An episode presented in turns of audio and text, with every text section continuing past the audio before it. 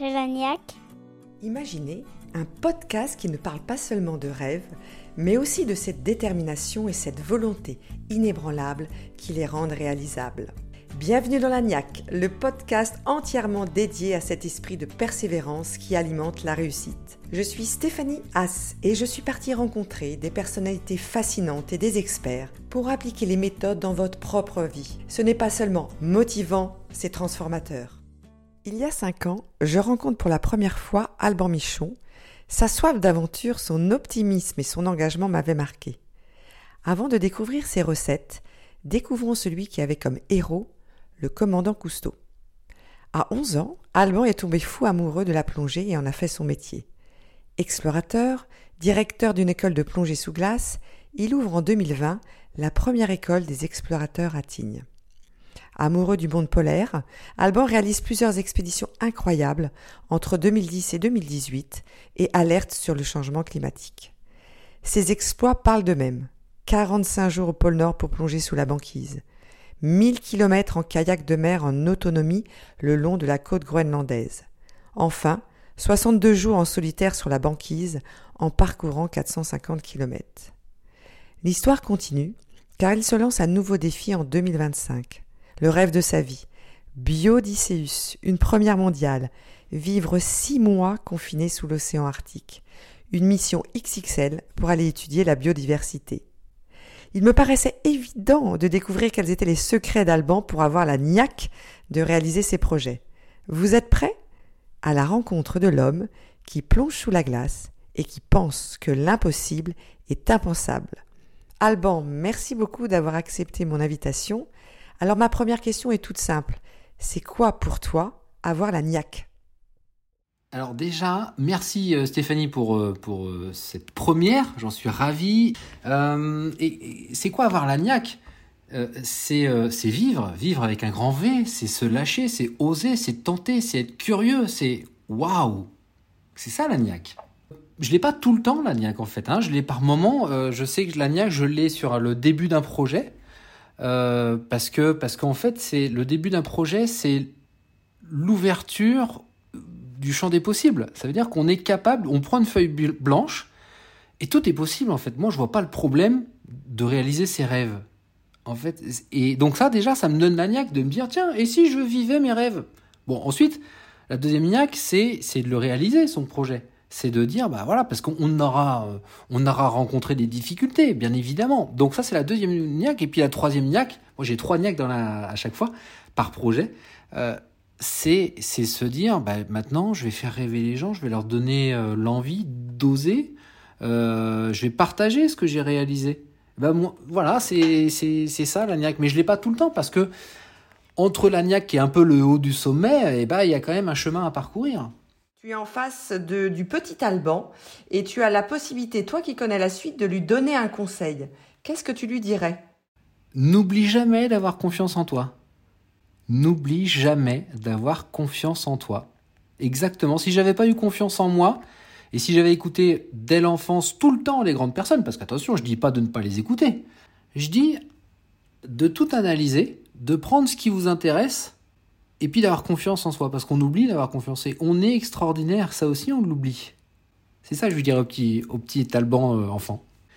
Comment avoir confiance en toi C'est parce qu'on ose je, dis souvent oser. Parce que le fait d'oser, on a toujours peur.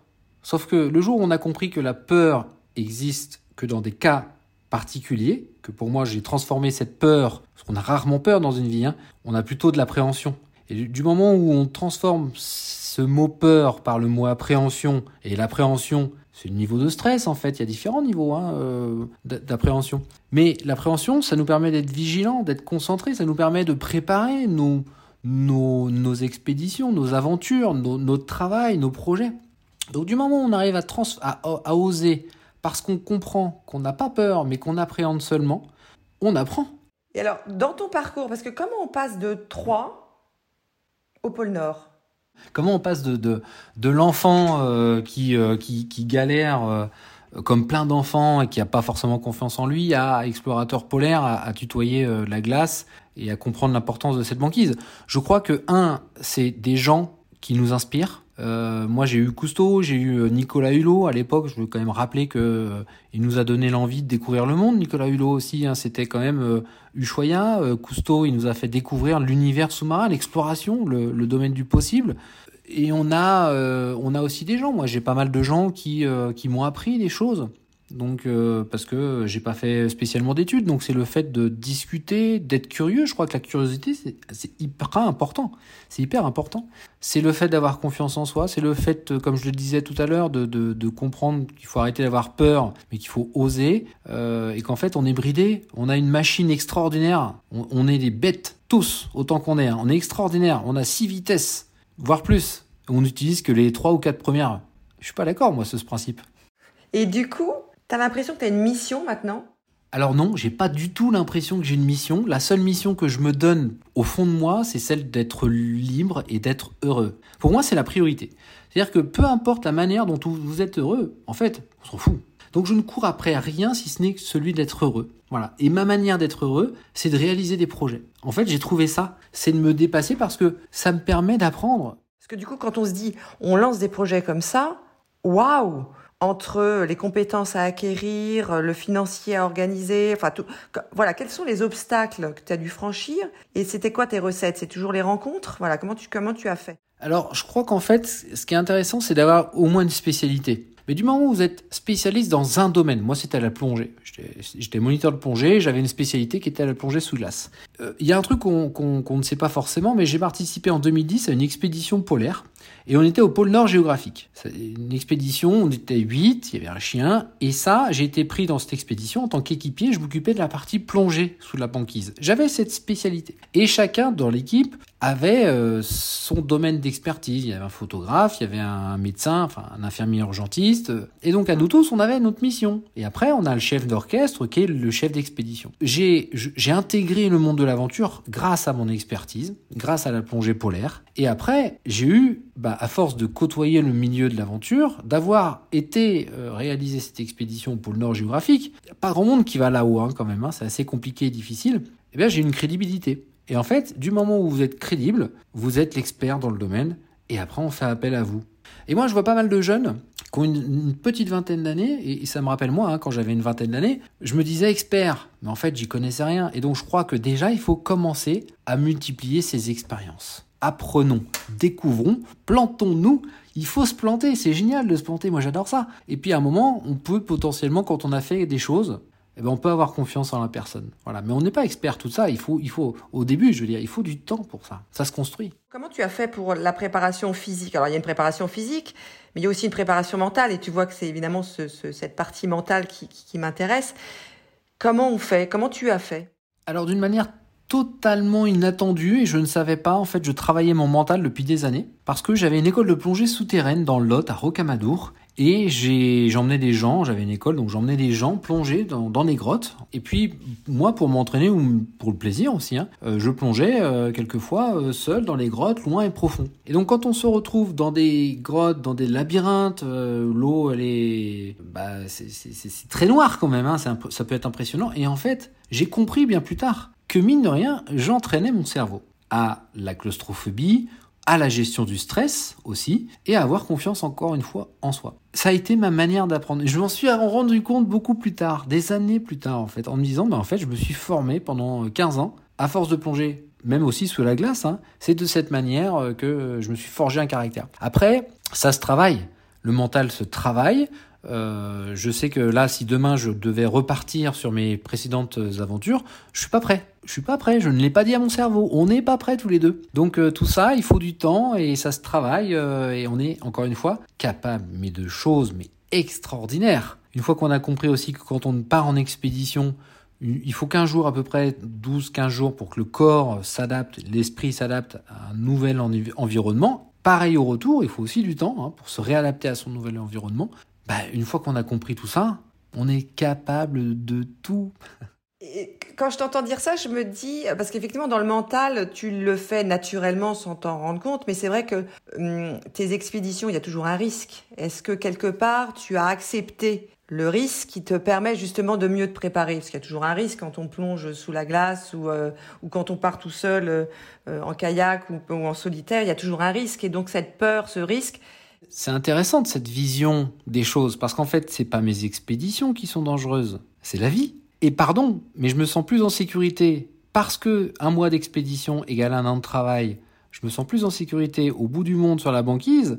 Je dis pas qu'il n'y a pas de danger, hein. Je dis que je me sens plus en sécurité là-bas parce que je maîtrise beaucoup plus de choses que quand je suis sur une autoroute euh, où il y a des gens qui vont rouler n'importe comment. Par contre, je vais te poser une autre question. Sur une de tes expositions, c'est une histoire que tu racontes euh, dans tes livres et que j'ai entendu, mais que je trouve juste extraordinaire. C'est aussi la gestion des émotions et la fameuse gestion des émotions. Je sais que tu as une belle histoire avec un ours. La gestion de ces émotions, elle est intéressante parce que cette histoire de rencontre avec l'ours polaire, c'était en remontant d'une plongée, je tombe nez à nez, euh, lui il est en surface et on tombe nez à nez euh, face à face et on se regarde et donc ça dure un certain temps parce qu'en fait il part, donc il, il est en surface, il nage, hein, et ça va très très vite, un ours dans l'eau. Après, il revient, on se regarde. Bon, c'était très très fort, bien évidemment. Se retrouver nez à nez face à un ours polaire, c'est juste extraordinaire. Mais je me rappelle, en remontant dans la plongée, j'étais frigorifié. J'avais froid, j'en pouvais plus. J'ai fait, je sais plus, 45 minutes de plongée dans, de l'eau à, moins 1 degré au Groenland. Et quand j'ai vu l'ours polaire, d'un coup, j'ai eu très très chaud. Ça, ça, mais ça a été instantané. Hein. J'ai eu hyper chaud. Et là, rapidement, c'est, j'ai regardé son comportement et j'ai pas senti le danger. J'ai senti de la curiosité chez lui. J'ai senti un peu euh, un jeune ours, euh, alors peut-être que je me trompe, hein, mais c'est ce que j'ai ressenti. Un jeune ours curieux qui n'avait peut-être jamais vu d'homme et, et on s'est regardé, on s'est cherché, on s'est découvert j'ai pas senti d'agressivité. Et donc la gestion de ces émotions, je pense qu'elle est liée aussi en fonction des paramètres que l'on rencontre. Et les paramètres, ils sont instinctifs. Les paramètres qu'on retrouve face à face, on les analyse en une microseconde. Je dis pas qu'on a raison. Et donc après, la gestion de ces émotions, il y a d'un côté la sécurité, le danger qui dit attention mec, ça reste un ours polaire, même si on a envie de le prendre euh, dans ses bras. Donc on a ce danger potentiel et rapidement on se dit on n'est pas chez nous, on n'est que observateur, on n'est que des invités. Et, et de l'autre côté, ce, cette manière de dire mais tu es en train de vivre un moment extraordinaire que potentiellement tu vas pouvoir partager. C'est-à-dire qu'en fait, tu, là, tu t'es fié carrément à ton intuition pour ressentir en fait ce qui, ce qui était bien de faire ou de pas faire. Quoi. Quelque part, c'est tu as mis l'intuition au premier plan. Oui, parce que je pense que la gestion de ces émotions, c'est une histoire d'expérience. Souvent, et c'est un point qu'on rencontre chez les jeunes, chez d'autres, hein, bah, pas que, qui n'osent pas, c'est la fameuse gestion de l'échec. On travaille souvent en France sur la gestion de l'erreur. Hein, on met en avant l'erreur plutôt que les réussites. Comment t'as fait, toi Qu'est-ce que tu penses de l'échec? Alors, la gestion de l'échec, moi, je j'ai jamais compris ce truc, en fait. L'échec, c'est quoi? Moi, quelqu'un qui se donne les moyens et qui arrive pas derrière, je lui dis bravo. C'est génial parce que la personne qui va oser une fois, même si elle s'est plantée, a priori, puisqu'on appelle ça planter, elle recommencera. Échec, c'est ceux qui n'osent pas, qui n'essayent même pas. Alors on en connaît tous, hein, des gens qui nous, voilà, mais tu sais, si j'avais pas eu ce travail, euh, j'aurais fait ça. Si j'avais pas eu ma femme, j'aurais fait ça. Si j'avais pas eu mon mari, j'aurais fait ça. Tu comprends Mais bon, non, non, je comprends pas. Donc en fait, pour moi, ça n'existe pas.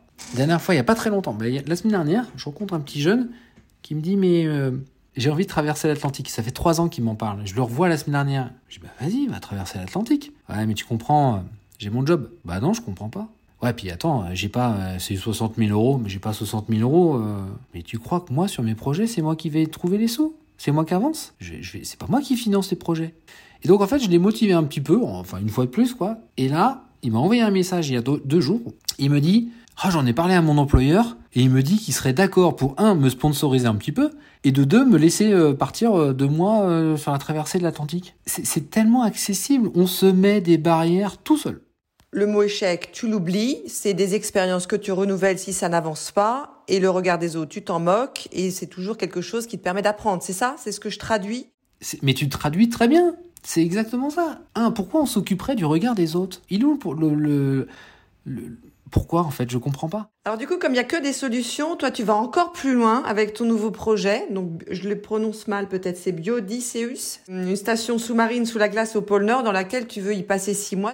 On est encore monté d'un cran là sur ce projet et je crois que c'est le projet de ta vie ou de tes rêves ou ça fait longtemps que tu le mûris. Ouais, c'est le projet d'une vie en fait. Hein, c'est complètement. Ça fait très très très très très longtemps pardon que que je pense à ça. Ça fait huit ans que je travaille sur ce projet. On parlait d'échecs euh, tout à l'heure. Moi, il y a plein de trucs. En fait, j'aime pas vraiment. Faudrait qu'on le remplace ce mot, hein, échec. Ça va pas du tout. Euh, ça fait huit ans de travail et en gros, tu sais, j'aime bien euh, j'aime bien les chefs. Les chefs, ils revisitent des desserts, ils revisitent des plats, etc. Et ben en fait, dans les années 1960, le commandant Cousteau, il n'y a pas que lui, mais d'ailleurs, euh, le commandant Cousteau, il, a créé des habitats sous-marins. Il a fait des, habitats, ça s'appelait précontinent. Il y a eu plusieurs projets dans le monde, hein, d'ailleurs.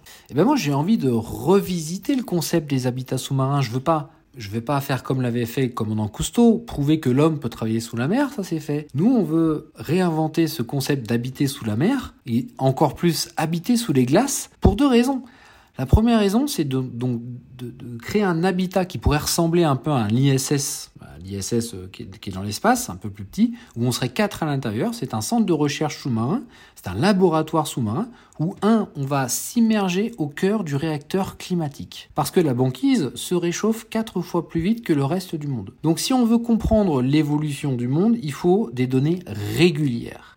Et autant on a des données régulières en Antarctique, autant on en a peu en Arctique s'immerger au cœur du réacteur climatique afin d'apporter des informations régulières. Et pour ça, donc je vais pouvoir emmener des scientifiques au cœur du réacteur et à l'intérieur de cet habitat qui s'appelle la station Biodysseus. Donc, ce que j'aime dans la technologie, c'est la recherche spatiale. Donc en gros, cet habitat sous-marin, ça va être un peu comme l'ISS, et on va travailler, on va faire le lien un peu entre les laboratoires qui, maîtrisent beaucoup de technologies, avant d'aller de mettre les technologies dans l'ISS. Nous, on va un peu être entre les deux on va pouvoir tester en mode dégradé des prototypes et on va pouvoir emmener avec nous des ingénieurs, un peu comme s'ils étaient dans l'ISS. Donc on est vraiment l'entre-deux. Tu veux alerter effectivement sur la banquise, tu veux c'est quoi ta vraie mission là Tu te sens engagé dans Je parlais des gens qui inspirent, des gens qui m'ont inspiré. Il y a aussi Jean-Louis Etienne qui m'a inspiré. Il y a aussi Bertrand Picard qui m'a inspiré, euh, la personne qui a traversé, enfin qui a fait le tour du monde sans une goutte d'essence pendant une quinzaine d'années, j'ai tiré des traîneaux au pôle Nord, euh, au Groenland, etc., avec mes skis, je plongeais sous la glace parce que je voulais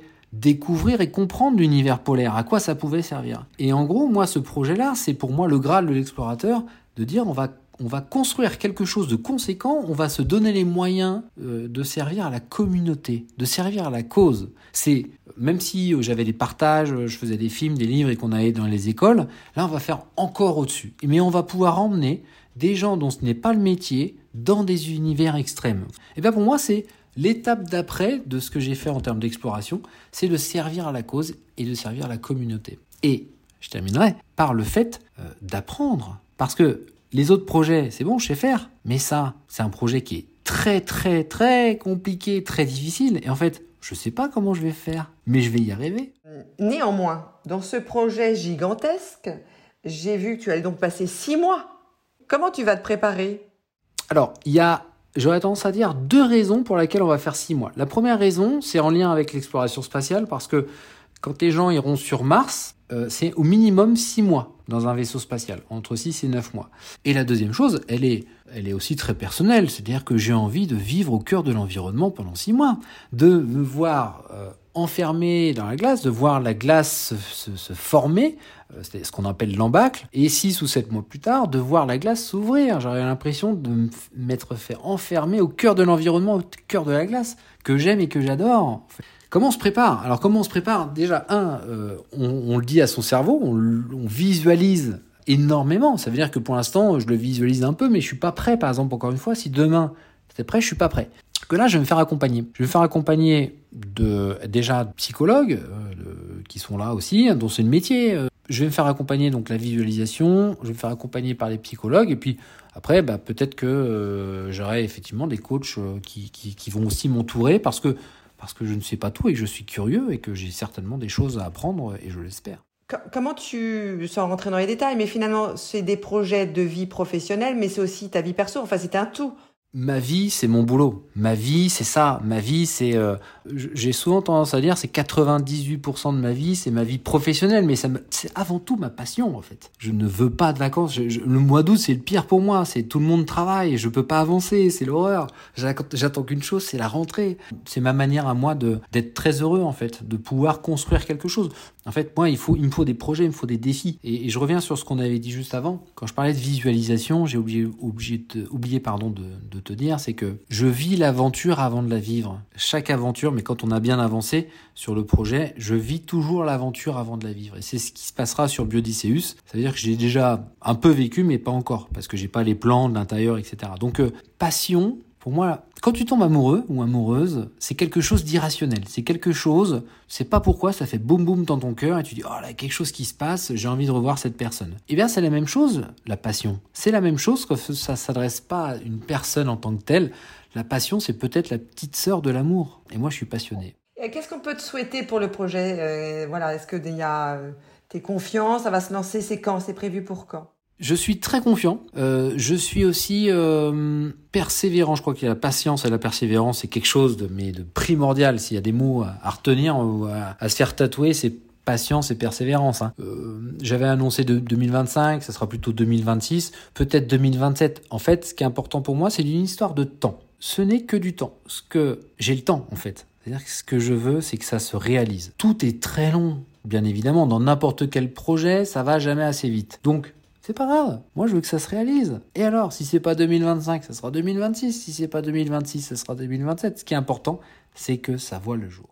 Si tu devais nous donner ta recette de l'agnac, tu as déjà dit des mots très importants, mais tu vas les redire parce qu'il faut qu'on les entende. Peut-être un ingrédient secret? Je crois que c'est oser et être curieux. Et pour continuer d'avoir l'agnac, une fois que vous avez osé et que vous êtes curieux et que ça, et que ça s'arrête un peu, ça s'appelle la patience et la persévérance. Je crois qu'avec les quatre mots, on est pas mal là déjà. Donc on les redit, c'est oser, curiosité, patience et persévérance. Avec ça, je pense qu'on fait 98% du boulot. Génial, bah merci beaucoup Alban. Et puis euh, on va te suivre dans tes nouvelles aventures en tout cas. La NIAC, le podcast qui vous met en mouvement.